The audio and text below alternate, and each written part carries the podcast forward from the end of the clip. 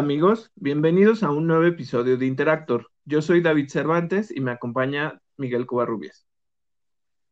Un saludo a todos los fans de Interactor. Muchas gracias por escucharnos una semana más.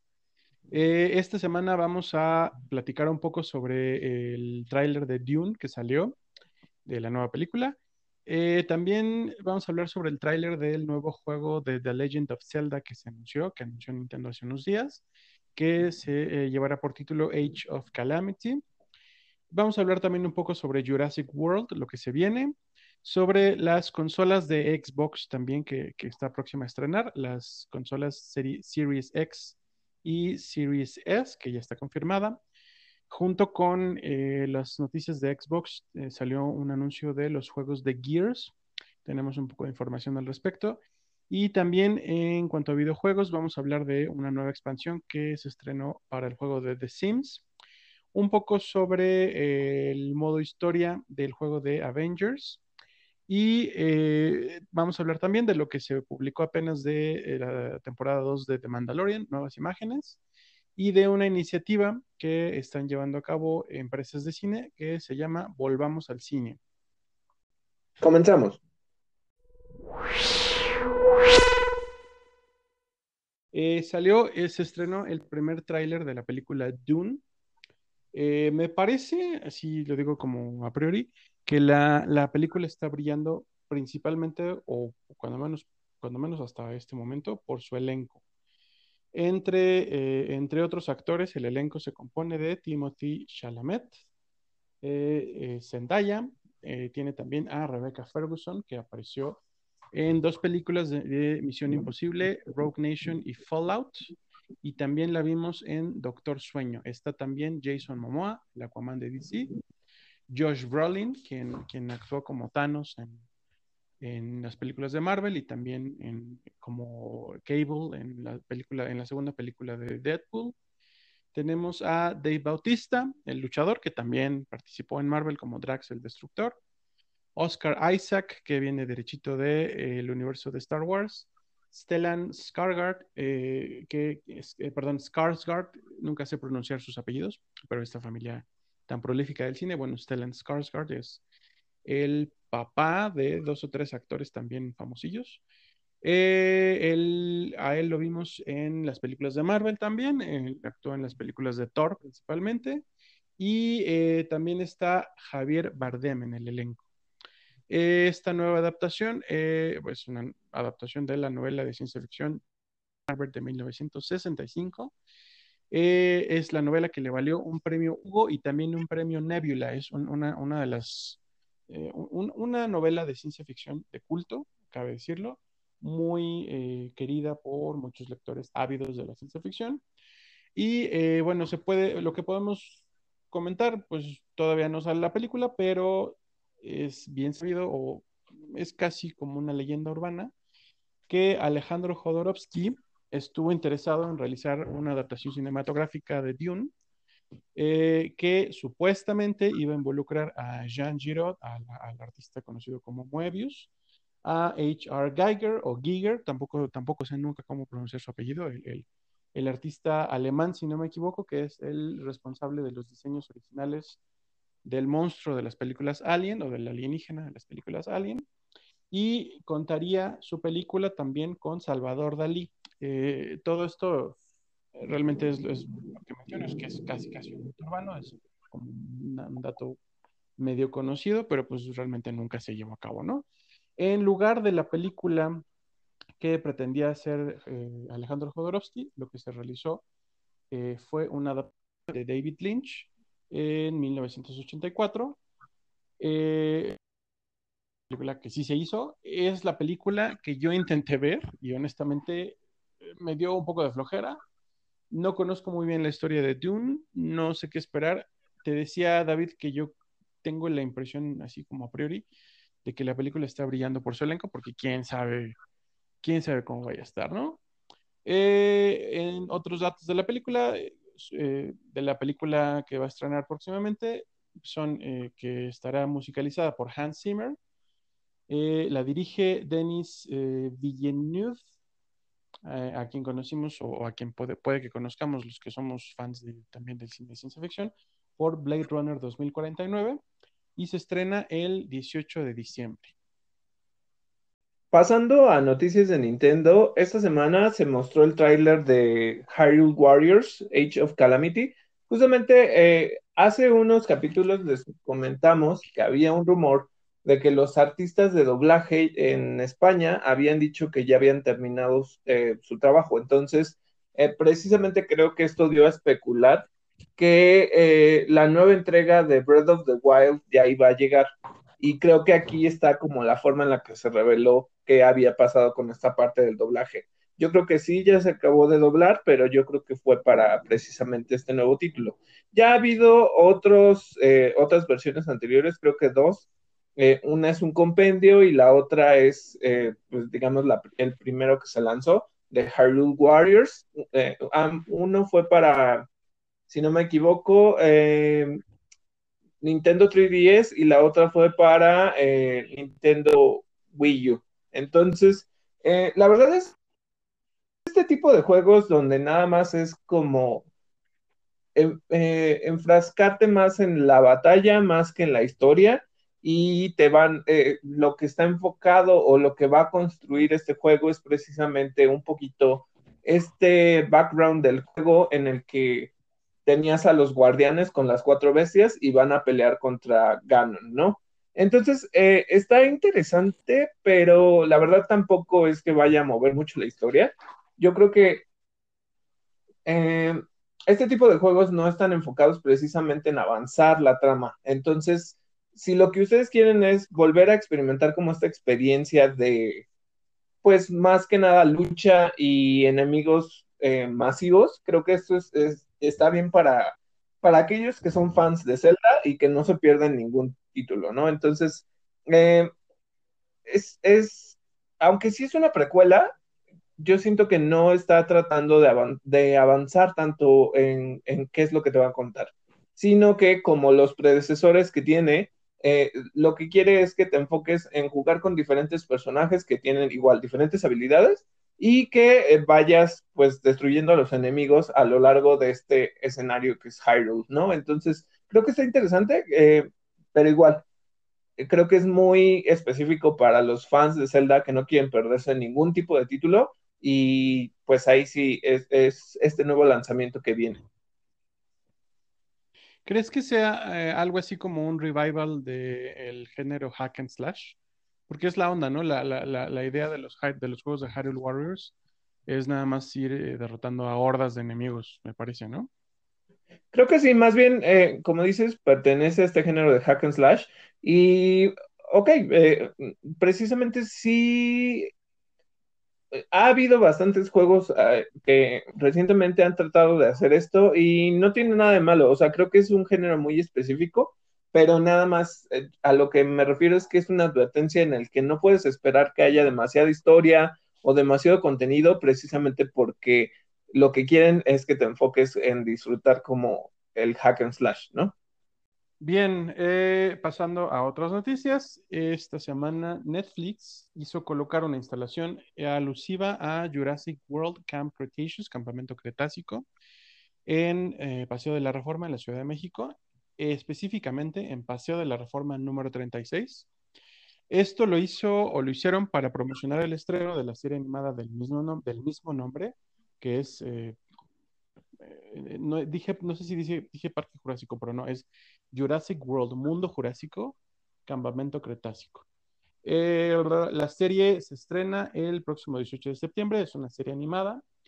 La temporada que se va a estrenar va a contar con ocho capítulos de aproximadamente 30 minutos cada uno y la instalación en reforma estará disponible para que vayan y se tomen fotos hasta el 3 de octubre. Básicamente la, la idea de la instalación es hacer promoción y que la gente que vaya pasando por ahí se tome fotos. Los, muchos de los fans ya subieron incluso sus fotos a las redes sociales de Jurassic World. Y justo creo que esto, llama la atención porque eh, está dentro del universo de Jurassic World eh, y de Jurassic Park. Em, pero lo que no sé es precisamente cómo quieren dar continuidad a, la historia, ¿no? Porque, por ejemplo, o más bien está generando un universo esto de, Jurassic Park, porque precisamente eh, ya tuvimos un corto en el que, y aquí igual, spoiler para quienes no hayan visto Fallen Kingdom, eh, una vez que liberan a los dinosaurios, pues esto es ya territorio humano, ¿no? Y justamente eh, estos cortos exploran cuando los dinosaurios entran en, un campamento, en, un bosque, y justamente empiezan ya a interactuar con los humanos, ¿no? Y cuál es la reacción. Todavía eh, eh, en cuanto a la saga de las películas, se espera pues ver esta parte de Jurassic World Dominion, en donde ya se va a tratar este tema, pero no sé si Campamento Cretácico justamente tiene que ver algo con esto o qué es lo que va a explorar, porque precisamente lo que trata un poquito la trama es de un campamento para niños en el que pueden experimentar un poco la vida de, pues, con los dinosaurios más bien. Entonces, eh, está interesante, pero no sé si es previo a los eventos de, la de Jurassic World como tal, o es en no, no sé en específico cuál es esa línea temporal. Creo que eso es lo que está interesante, que están construyendo eh, más la historia de, lo que pasó con el parque, ya sea antes o después, ¿no? Lo que leí, y no lo tengo todavía muy claro, me parece que hasta que lo veamos vamos a, saberlo o a entenderlo bien, pero por lo que leí, eh, Campamento Cretácico toma lugar eh, durante los eventos de Jurassic World. Eh, supongo que esto es de la primera película, porque no, no, no recuerdo haber leído eh, alguna señalización de que, se tratara de la segunda. es un campamento que llevan a cabo algo así como del otro lado de Isla Nublar, de la isla central en la que se llevaron a cabo las películas 1 y 3 de Parque Jurásico, y donde se construyó Mundo Jurásico, el, gran parque de, la, segunda trilogía. Eh, la trama me parece que, que, lo que está contando es una vez más eh, lo que pasa cuando un grupo de dinosaurios, no todos los dinosaurios de la isla evidentemente, pero cuando un grupo de dinosaurios se sale de sus hábitats y ponen en aprietos a los miembros de, a los miembros de un campamento que es justamente un campamento infantil. Eh, te digo, vamos a tener que esperar a verla para cerciorarnos, pero parece ser que eh, eh, de eso va la serie. Y tenemos también otra, eh, esto sí ya es una reseña per se. No, aquí quiero hacer una nota, no vamos a entrar en aspectos muy específicos de la historia, no vamos a spoilear si ustedes quieren jugar este juego, nada más queremos hacer una reseña tanto más técnica y un tanto por fuera, aunque ya sabemos en específico qué pasó con el juego de Avengers, queremos pues explicarles qué es lo que pasa con este título precisamente para comprar o para aquellos que todavía están indecisos. Y justamente eh, hablando un poco de este juego, quiero ser muy claro. Aquí hay algo que creo que el equipo de Square Enix eh, y Eidos Montreal trató de hacer, pero no necesariamente logró. Eh, en cuanto al juego, eh, ya, ya lo hemos mencionado en otros capítulos, precisamente hay bastantes problemas con esta parte del looting. Creo que es un juego en el, eh, en el que se prometía más que nada una experiencia en línea, donde pudieras jugar a través de los Vengadores y pues pasaras muchas horas de diversión, ¿no? Y, y bueno, muy discretamente, lo cual obviamente no es, metían esta parte del looting para que en tu progresión tu personaje se hiciera más fuerte y lograras avanzar en los retos que son parte del juego en línea. Sí, eh, aquí creo que ellos trataron de enfocar un poco más hacia la historia y muchos de los trailers, mucho de, lo que trataron de explicar ellos es que es una historia nueva. Sí es una historia nueva, pero siento que no respeta mucho de la, em, digamos, de la riqueza que pueden tener con los materiales de Marvel, ya sean los cómics, no, no necesariamente que agarren algo de las películas. Pero eh, creo que tenían la oportunidad de expandir mucho el universo y aquí sí es algo que quisiera dejar muy claro desde mi perspectiva, qué es lo que opino. Eh, al principio cuando se anunció este juego se mencionó que si formaba parte del universo de Marvel Spider-Man, que es el juego pues exclusivo de Sony, ¿no? Y de PlayStation. Eh, creo que fue una buena elección, precisamente, que se mantuvieran por separados y que el Spider-Man que tenemos de parte de Sony no forme parte de este universo, porque eh, creo que no están construyendo bien a los personajes. La verdad es que el único personaje que brilla en sí es Kamala Khan y no crean mucho, eh, eh, o sea, sí le hacen un background y, tratan de construir este personaje, tiene mucho carisma, emocionalmente es el quien dirige al equipo y es una historia muy básica. Para mí es un Avengers Disassemble en el que el equipo se rompe por esta razón del, A-Day, que es eh, la celebración que ya se había anunciado en el tráiler, en donde algo y genera que los Vengadores se separen. Entonces,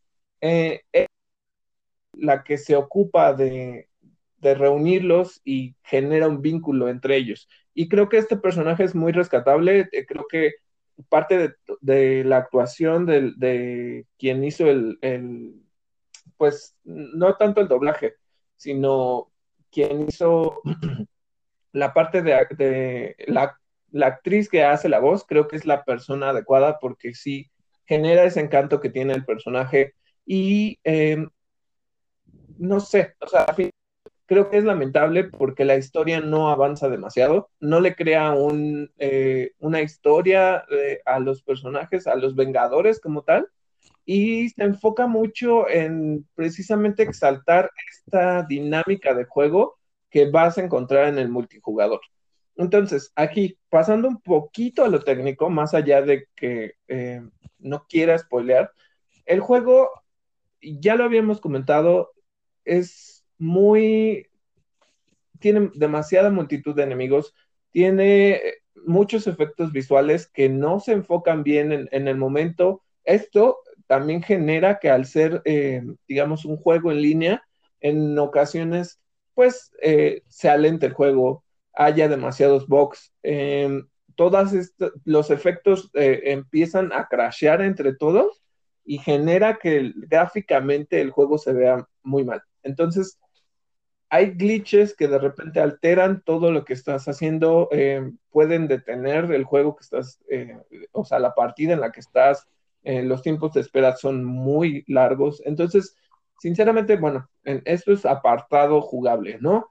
Y no hay escenarios, o sea, para pensar en un juego que te promete tener a los Vengadores y llevarlos a diferentes regiones del mundo, no está cumpliendo, porque eh, solo hay un escenario de bosque, un escenario un escenario de tundra y un escenario de los laboratorios de, AIM.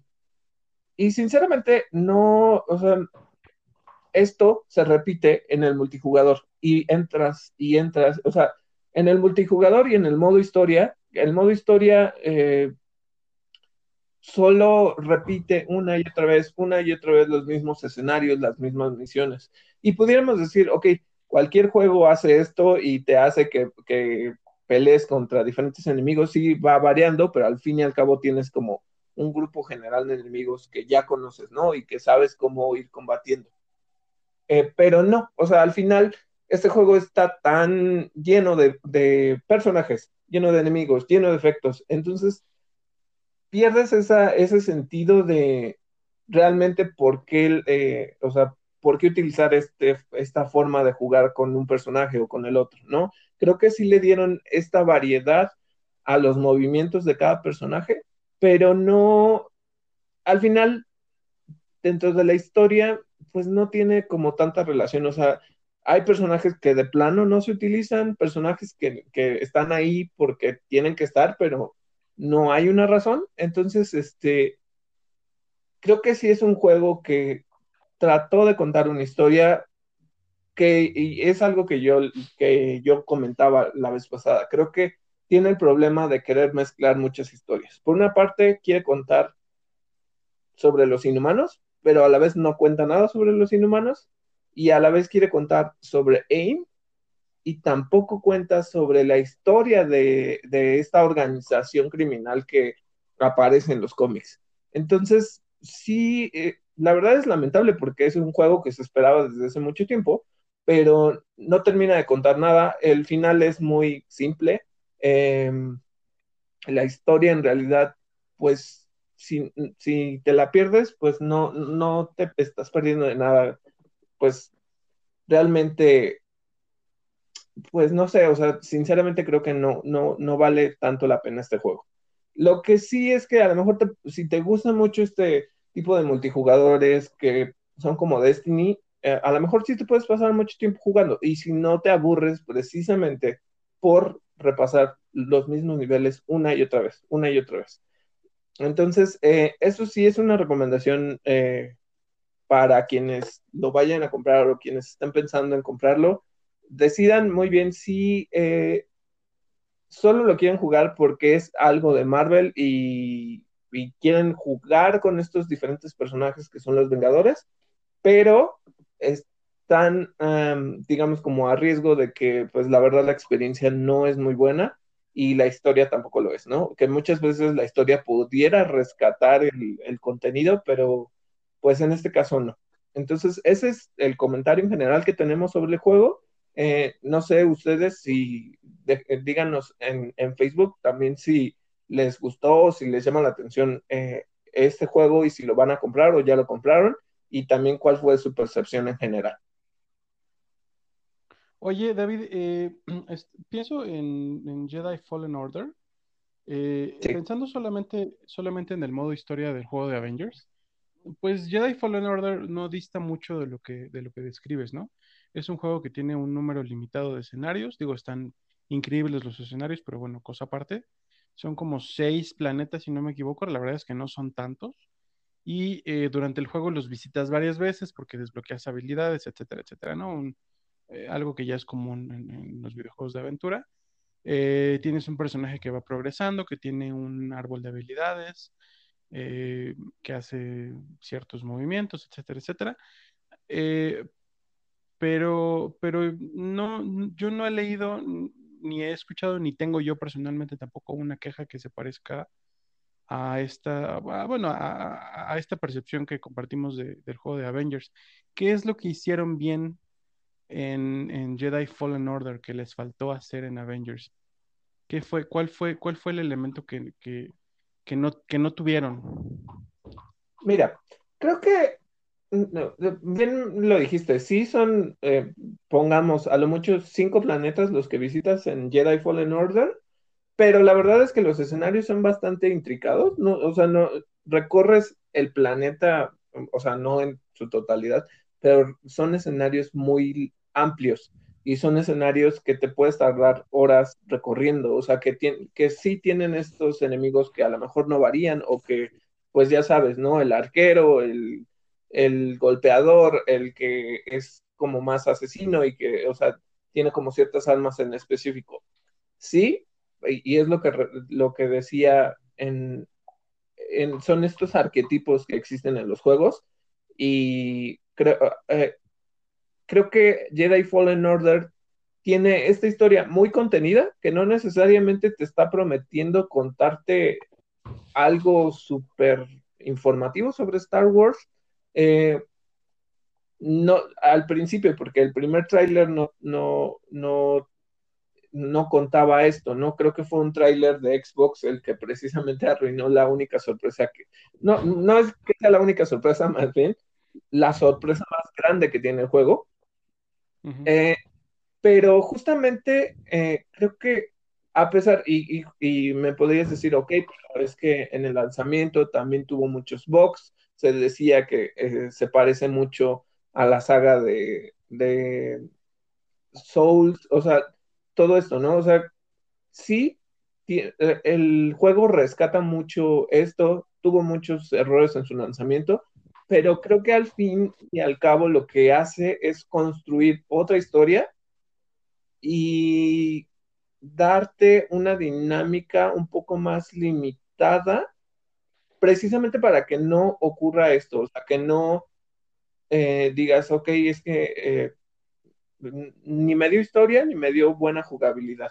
Y además se crashó todo el tiempo, ¿no? Creo que el problema fue precisamente querer utilizar una franquicia tan grande como es Los Vengadores, querer exaltar a los personajes y que al final el juego no te deja, eh, por ejemplo, pudieron, esto sí, y, no es spoiler precisamente porque no estoy contando la historia, pero juegas a lo largo de, la trama con los seis Vengadores. El chiste es que a pesar de que todos tienen habilidades diferentes en el modo de combate, no experimentas sus diferentes habilidades. Por ejemplo, eh, no es que Black Widow, como es esta parte más de sigilo, que eh, pues, es una espía y que tiene otras herramientas, no es como que haya un segmento en el juego en el que a lo mejor te infiltres en una de las estaciones de AIM o este, trates de hackear algo, ¿no? O sea, todos los personajes hacen lo mismo, solo van a pelear a escenarios similares. Entonces, haz de cuenta que dentro del War Table, que es este em, hub donde entras, ves las misiones, te metes y vuelves a repetir lo mismo. Creo que ese es el problema que no te hace sentir que hay una dinámica diferente. Solo vas y peleas y regresas, peleas y regresas. Entonces, si lo que quieres es un rol, es bien, pero yo creo que el juego te daría mucho más. O sea, por ejemplo, el, el juego de Spider-Man. Sí, tienes igual a un Spider-Man que tiene diferentes habilidades y que a lo mejor con ciertos escenarios, ¿no? Pero trata de exaltar las habilidades que tiene para los diferentes escenarios. Y ese juego no. El problema es ese, que es un brawler, no hacen nada más que irse a pelear. Eh, no, el hecho de que tengas a personajes que pueden volar o que son más eh, poderosos como digamos Hulk, no cambia la experiencia de juego. O sea, al final sigues jugando con un mismo patrón. Entonces, Creo que ese es el problema. La diferencia que tiene con, Jedi Fallen Order es que sí, también tiene una progresión, tiene una historia más limitada, pero por lo menos te deja ir explorando el escenario y las habilidades que vas ganando te dejan eh, abrir más parte del escenario, ¿no? Y, y este juego no, solo llegas, seleccionas tu misión, peleas, regresas, un poco de historia y repites lo mismo una y otra otra vez. La parte de plataforma tampoco es la gran cosa. Creo que eh, al contrario se ve poco pulida. Y no sé, a, mí el juego no, no, me, no, me gustó. O sea, simplemente eh, el, estar repitiendo todo no, me gustó. Bien, eh, en otras noticias, ya es oficial el lanzamiento de la Xbox Series X eh, perdón, de, la Xbox Series S, la Series X ya, ya sabía desde hace tiempo, pero la versión S, la serie S, también ya es oficial. ¿Qué, eh, ¿Qué es lo que se anunció al respecto de esto, David? ¿Ya tenemos precios? Sí, esta fue una noticia justamente pensando en, eh, se anunció por sorpresa, ya se había filtrado más bien el diseño de la Series S y no se sabía específicamente si eran ciertos o no los rumores, pero eh, eh, Xbox o Microsoft anunciaron que esta consola sí existía, eh, mostraron, digamos, una comparación de cuál es el tamaño de la consola en comparación con Series X y justamente un día después, después de que ya lo anunciaron, mencionaron los precios. Aquí, dentro de las publicaciones, ellos pusieron sujeto a cambios, pero en general eso es para otros países en los que tienes que hacer la conversión de, la moneda, pero precisamente para Estados Unidos, que es donde se va a lanzar, es este, también se va a lanzar en otros territorios, esto quiero dejarlo claro, pero me refiero a que desde donde se dio la noticia, es que la Series X va a costar 499 eh, dólares y la Series S va a costar 299, o sea, 500 y 300 dólares. Em, en México, el tipo de cambio que vamos a tener o en el cual se especificó el precio de las consolas va a ser de 13.999 y de 8,499.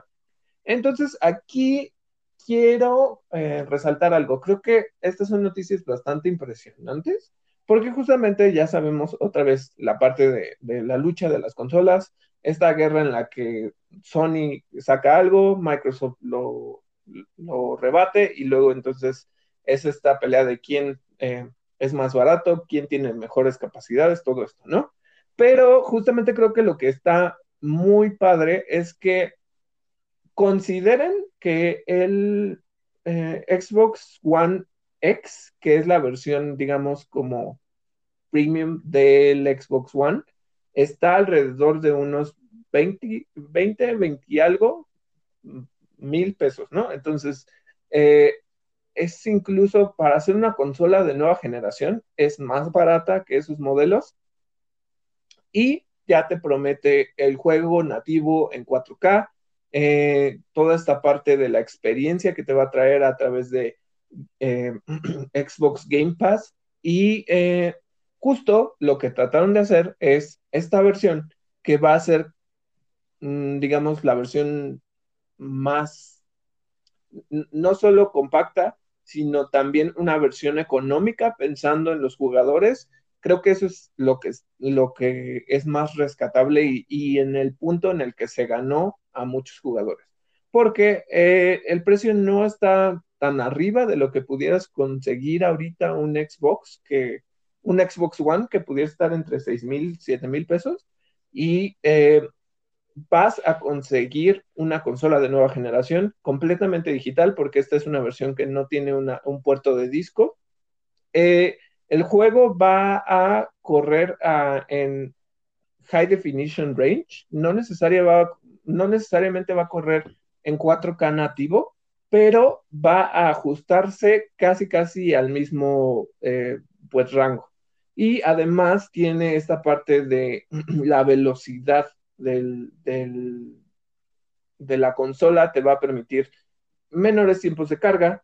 Eh, también te va a permitir eh, eh, cambiar entre juegos, o sea, por ejemplo, si dejas descansando un título y de repente se te ocurre cambiar a otro y puedes dejar la consola prendida. O sea, en realidad va a hacer que la experiencia de juego sea mucho más ágil y además tiene este servicio de Xbox Game Pass que ya viene como incluido dentro del, paquete que, es la consola.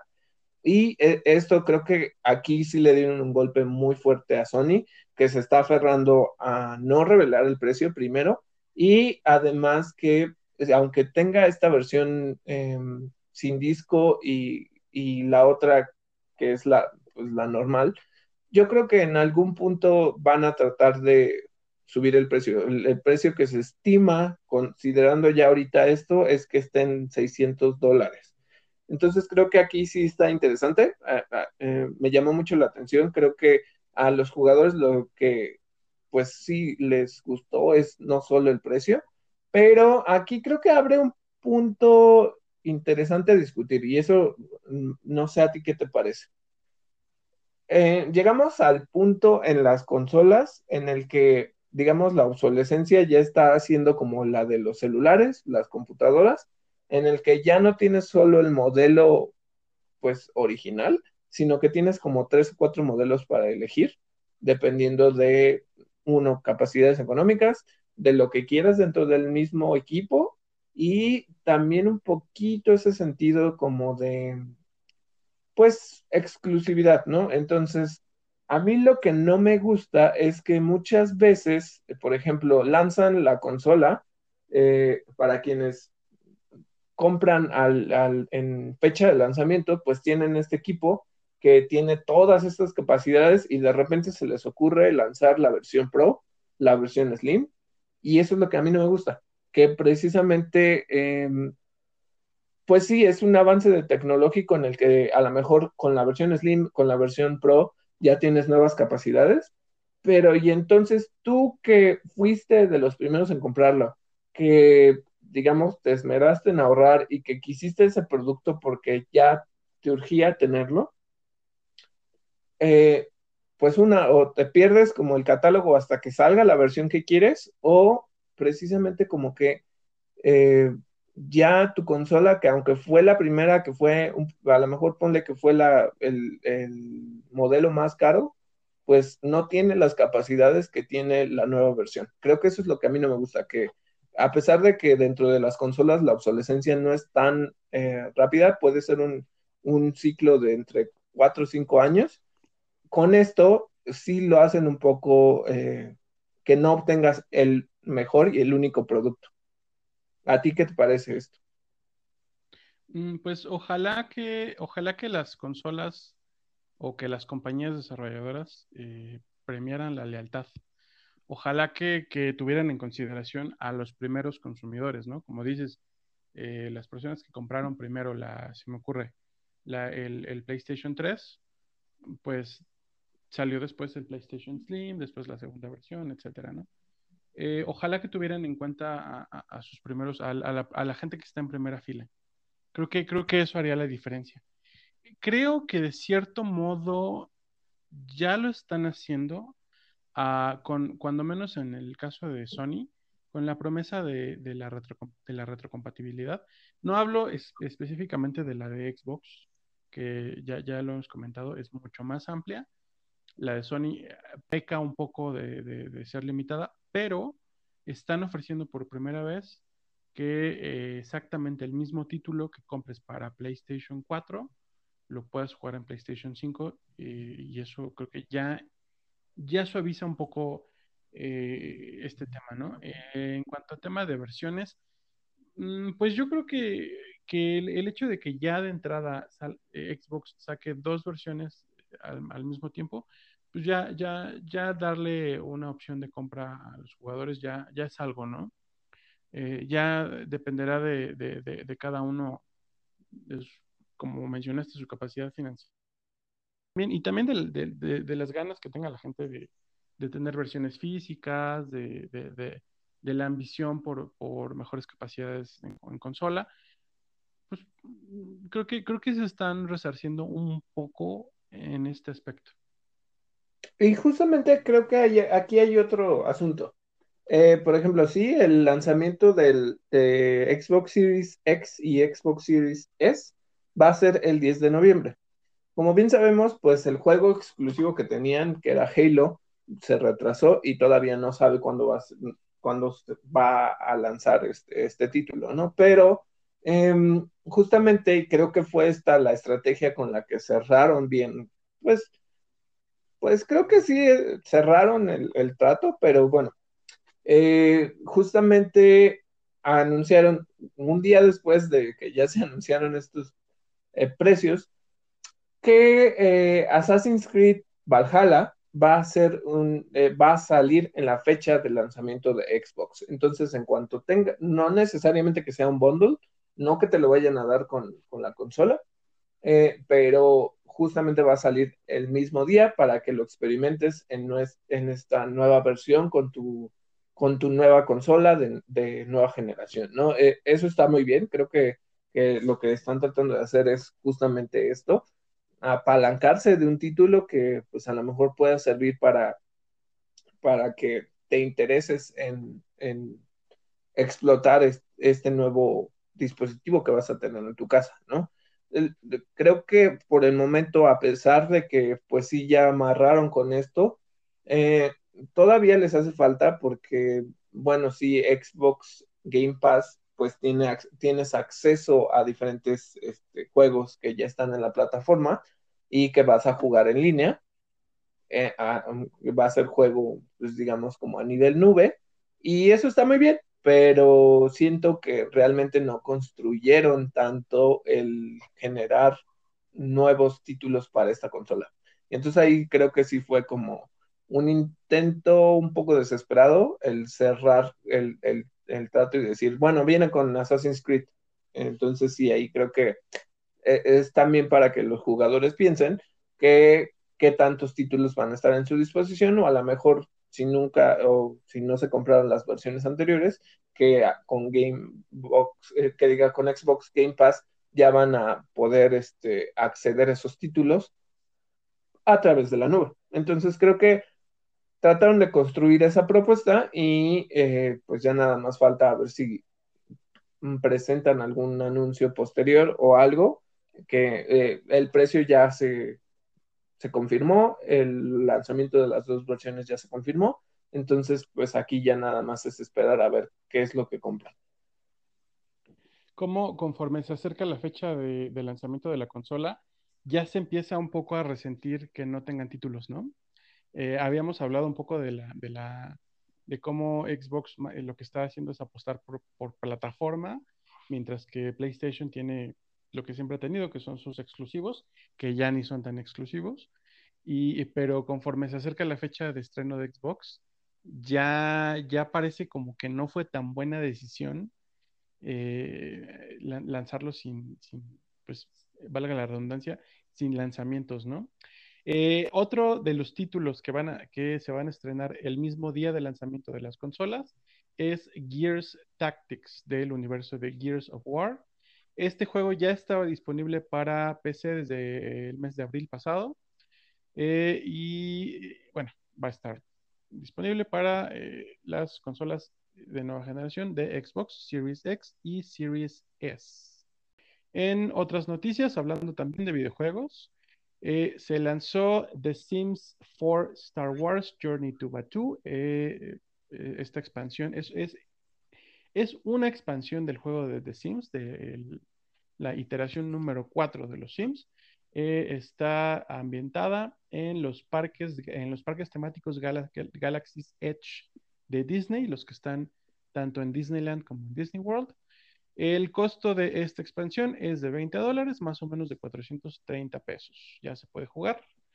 Y eh, si lo juegan, si son fans de The Sims, platíquenos qué les parece. Yo conozco varios, eh, a, varios jugadores asidos de los Sims que, que se entretienen mucho y conozco gente que ya esperaba y ya tenía muchas ganas de eh, jugar contenidos de Star Wars en The Sims.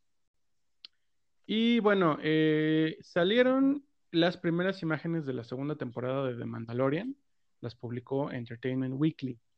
Eh, lo que vemos en estas primeras fotografías es de nuevo a Dean Djarin, el personaje, el mandaloriano, interpretado por Pedro Pascal, eh, junto con el niño de Kid, o como lo conocemos, Baby Yoda.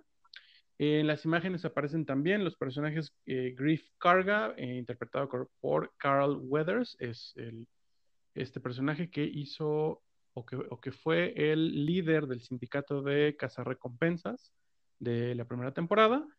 Y también Cara Dune, el personaje interpretado por Gina Caramo, está Mm, pues no precisamente mercenaria, sino ex, eh, ex soldado rebelde de élite que ayuda al mandaloriano durante la primera temporada. Eh, los escenarios que podemos ver en las fotografías, si bien puede tratarse solamente de fotografías publicitarias, los escenarios o lo que parecen los escenarios recuerdan mucho a Tatooine.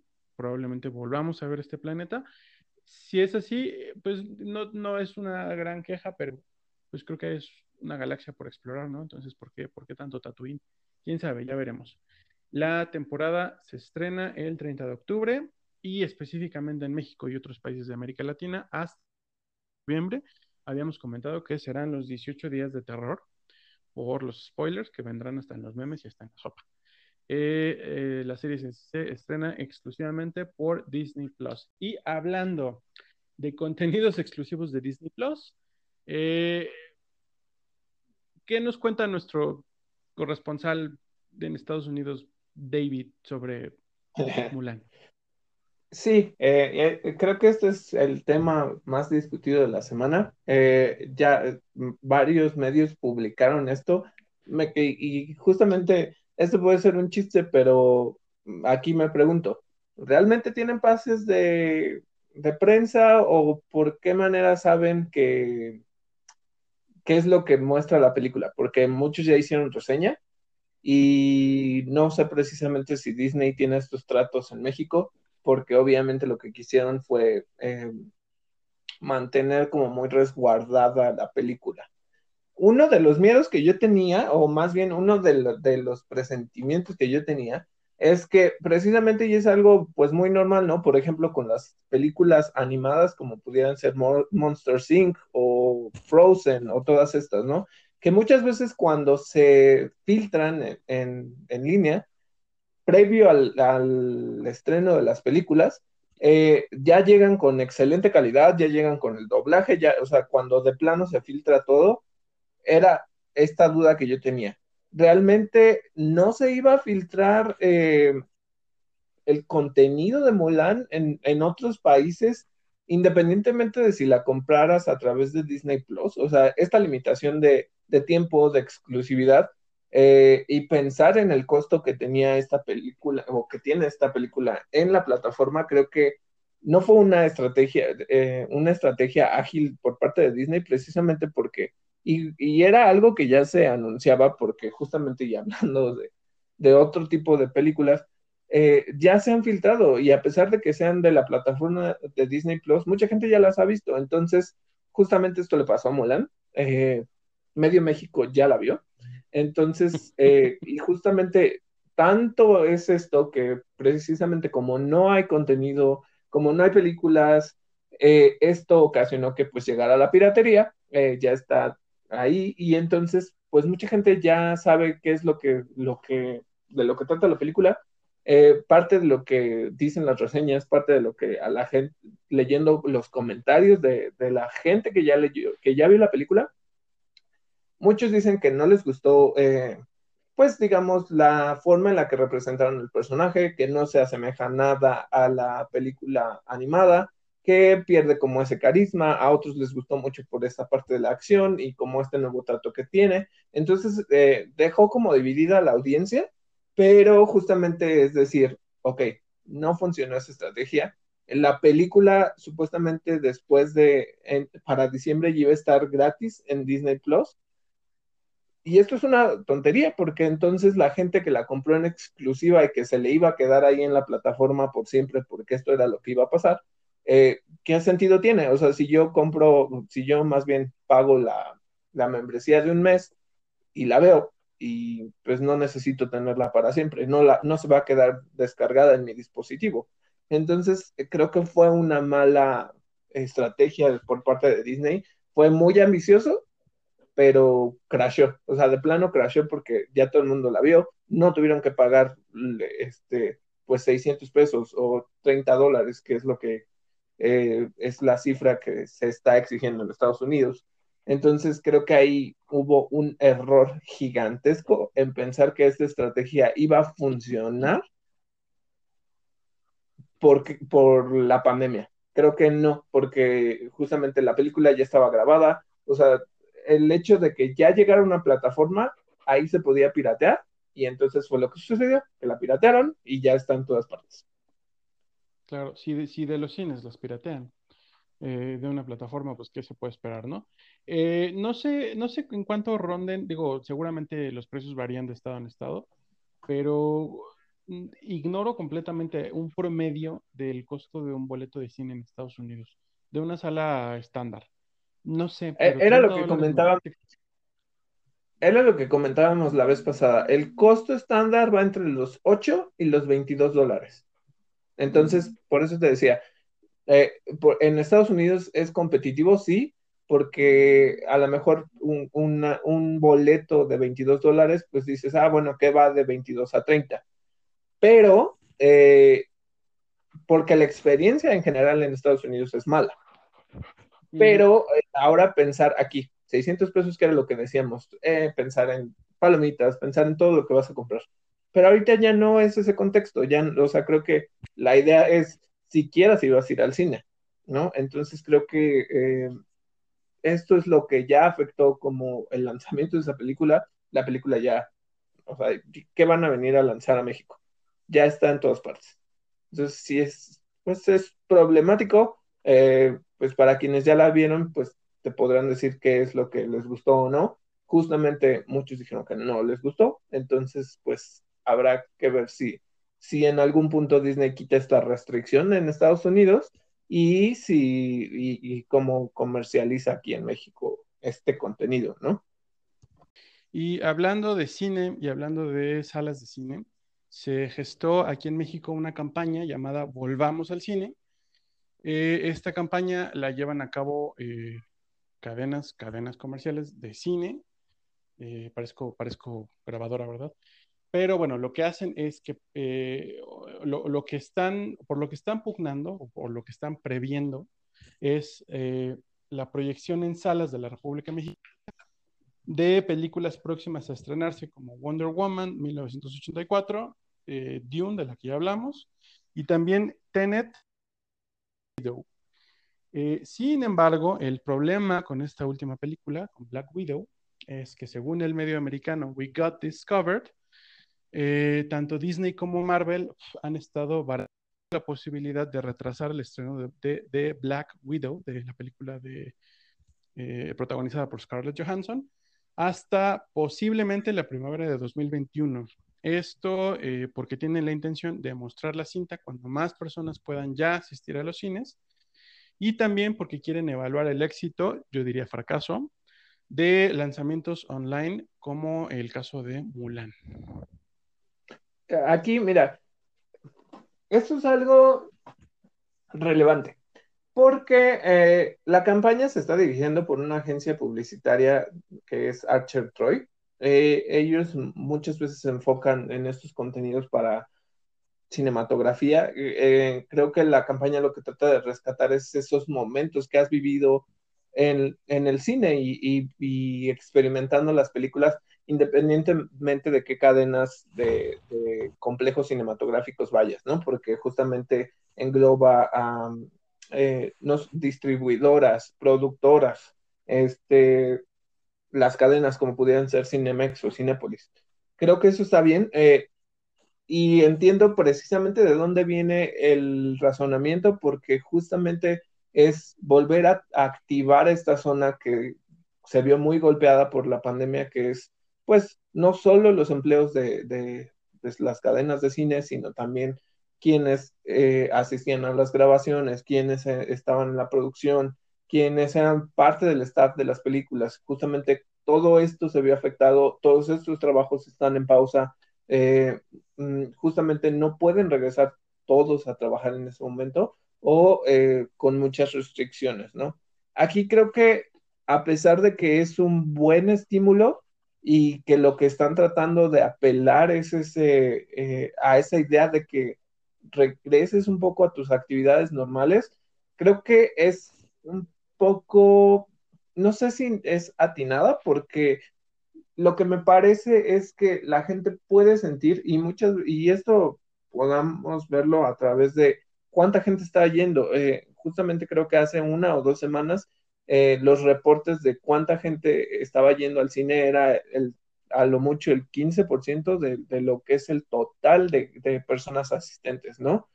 Y yo aquí les diría, ok, ¿por qué no lo enfocamos más a propuestas como pudieran ser los autocinemas, que ahorita están funcionando mejor?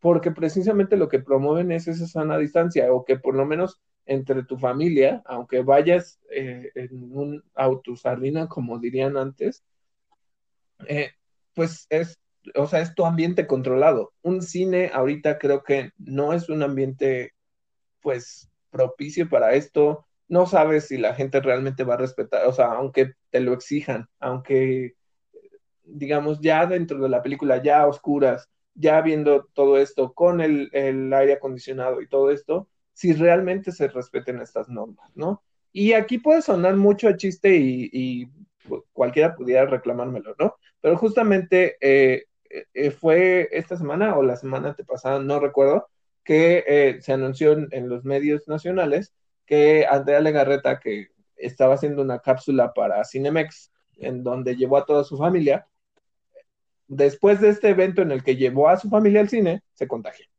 Entonces aquí se genera como otra vez este pánico de realmente son lugares limpios, realmente, y, pensando en, que ella presenta dentro de la cápsula que solo está su familia en, la sala, su familia distanciada, ni siquiera está ahí, eh, ella, no, bueno, ella estaba pegada junto a su esposo, pero sus hijas cada con una separación de asientos. Entonces yo digo, realmente es eh, exigirle a la gente, o sea, puede haber necesidad, puede eh, ser ya urgente que se reactiven estos eh, sectores, pero es también exigirle un poco a la gente que se exponga. Y si la gente realmente no lo quiere hacer, creo que ahí es el error de la campaña, que no te está diciendo que lo hagas en el autocinema, sino que solo te dice que vuelvas al cine. Entonces, no sé a ti qué te parece, porque a mí, a mí fue lo que me saltó, que es, es mucho pensar en la experiencia original del cine y no está exaltando eh, cómo vivirla de otra manera. Sí, pues es una irresponsabilidad total, definitivamente. En el momento en que se anuncie que se reabren los cines, pues lo que va a pasar todos lo, todos lo podemos predecir, ¿no? Los cines, no quiero decir que se vayan a abarrotar igual que antes, pero pues se van a llenar. Eh, hace, hace como un mes hubo una noticia sobre un cine acá en, el Estado de México que eh, eh, justo el día que, habían vuelto a, abrir las taquillas, pues estaba abarrotadísimo y había una fila enorme. Eh, me parece que se volvió a cerrar el complejo después de, aquel día, pero híjole, sabiendo cómo se comporta la gente y el desdén que tienen por las eh, medidas de distancia social y por generalizada que existe por el número de contagios que todavía se están dando, pues sacar una campaña así en la que le pides a la gente que ya que regresen, que todo va a estar bien, pues como que sí les falló, sí les falló muy grave. Qué, qué este, bueno que estén intentando reactivar este, este pedazo de la economía mexicana, esta, a, esta, a esta industria también. Qué bueno que van a, a intención de proyectar estas películas, pero como dices, ojalá lo hicieran pues en un formato más adecuado, ¿no? Más adecuado a los tiempos.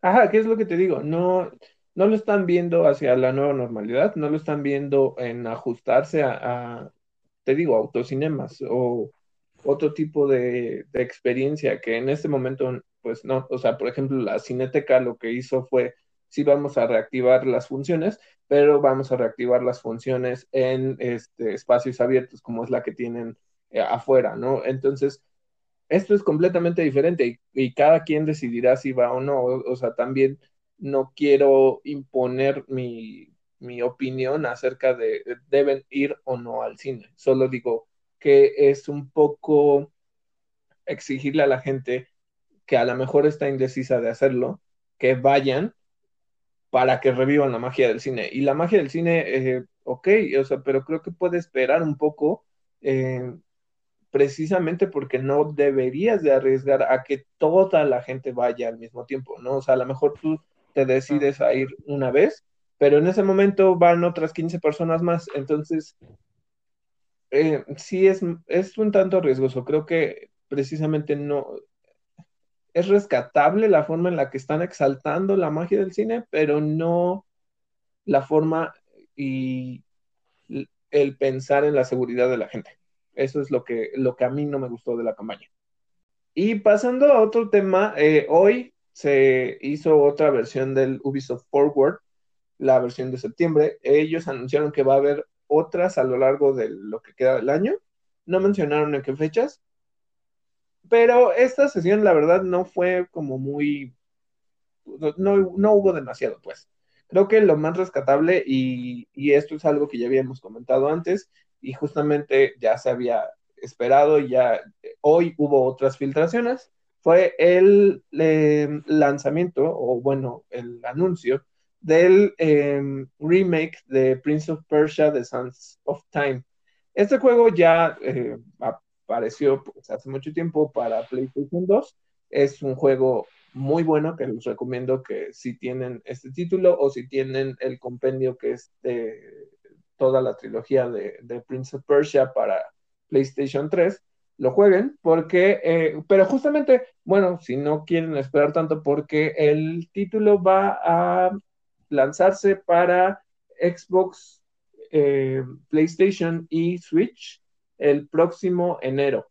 Entonces, ya no falta tanto para, este juego. La verdad es que eh, aquí hay algo que me gustaría comentar. Creo que lo que me gustó mucho, y esto creo que lo está tomando como mucho la dinámica de, Ubisoft, es mencionar la, la variedad y la diversidad racial que tienen dentro de su staff, dentro de las personas que trabajan en esta compañía, precisamente porque la responsable o la directora de este remake es, em, se llama Anu, creo, la, chica, y ella es hindú. Entonces, ella, eh, eh, precisamente el juego tiene mucho background porque pasa mucho, mucha de la historia pasa en, en India, y eh, ella lo que mencionó dentro de este forward es que lo que quiso fue implantar no implantar, pues, pero respetar esta parte de la cultura eh, india. Entonces creo que es, eh, me gustó mucho la forma en la que trabajaron este remake. Ella dijo que están respetando como, es un remake, sí, pero no están alterando como el contenido original, sino que le están dando una nueva vida, retoques para que el juego se vea mucho mejor, las dinámicas se sientan ágiles dentro de estos nuevos controles de otras generaciones que son diferentes de las de PlayStation 2. Y eh, el juego se ve muy bien, eh, eh, rescataron bien como estas, mm, o sea, creo que sí, los ambientes, la historia, la música. Ahorita solo, solo presentaron contenido en alfa, lo cual quiere decir que las gráficas no están al 100, o sea, son muy previas y, eh, pero mostraron casi casi el tráiler original recreado a través de este nuevo remake. Y me, me, gustó mucho, la verdad es que fue la única sorpresa que, que tuvieron por parte de Ubisoft. Hubo otros anuncios de, de otros juegos que un multijugador de, de, digamos, ¿cómo se llaman? De juegos al aire libre que pues tampoco es como algo que no sé si la gente espere, pero bueno, y creo que esta es un, buen remake porque, bueno, es fiel, pues, eh, creo que eso es lo que intenta hacer, ¿no? Y que eh, el aspecto del príncipe, la verdad es que nunca me ha gustado. Yo soy fan de eh, Warrior Within, que es la segunda entrega de la trilogía. Para mí, ese es el mejor aspecto del príncipe porque creo que es como más rudo, creo que es más eh, no, no, no se ve como tan principiante, pero bueno, justamente creo que esta es una historia de inicio en la que te van a contar la trilogía del, de, bueno, cómo inicia la trilogía de las arenas del tiempo. Eh, no sé, o sea, por ejemplo, si tú lo has jugado y qué te parece que haya este nuevo remake. Yo jugué el tercero, me parece. ¿Cuál es en el que tenías un alter ego como oscuro? Era, el tercero, ¿no? Sí, es la tercera entrega. Ese es el que jugué yo. Lo jugué, si no mal recuerdo, en Xbox, no sé exactamente en cuál, pero no lo jugué, no lo jugué en PlayStation Xbox. Eh, pues, pues me parece bien, digo, a los fans les, les ha de gustar, ¿no? Tenemos el, eh, el heredero o el sucesor espiritual, como suele decirse, de Prince of Persia, que es toda la serie de Assassin's Creed que eh, no, nunca fue precisamente en una historia paralela a Prince of Persia, pero pues originalmente se había planeado así, ¿no? Eh, eh, te digo, si no, si no compraste las consolas anteriores, si no habías tocado el juego, creo que es una buena forma de entrar a esta franquicia. el juego es muy bueno, la verdad es que es uno de los juegos que recuerdo muy bien, o sea, que cuando los empecé a jugar, las dinámicas que tienen son, pues son memorables y la verdad es que la historia también lo es, entonces, para mí creo que genera como esta ilusión en la que a lo mejor, y, ya lo había dicho en, el capítulo anterior, esperar a que lancen un nuevo Prince of Persia eh, basándose en el éxito que tenga este, ¿no? Eh, creo que como dices, aunque Assassin's Creed era el sucesor o esta parte como inspirado en, que al final pues no rescata pues nada de las dinámicas del gameplay y tampoco de la historia. Pero em, creo que es una franquicia que generó un fandom muy grande y que se estaba esperando. Entonces, creo que esto solo es como el principio para ver o experimentar si realmente Prince of Persia puede volver a una nueva generación. Y eso es lo que a mí, como fan de, esta historia, me genera ilusión. Bien, pues eh, eso fue todo por el día de hoy. Muchas gracias a quienes nos escuchan. Yo soy Miguel Covarrubias. Y yo David Cervantes y esto fue Interactor.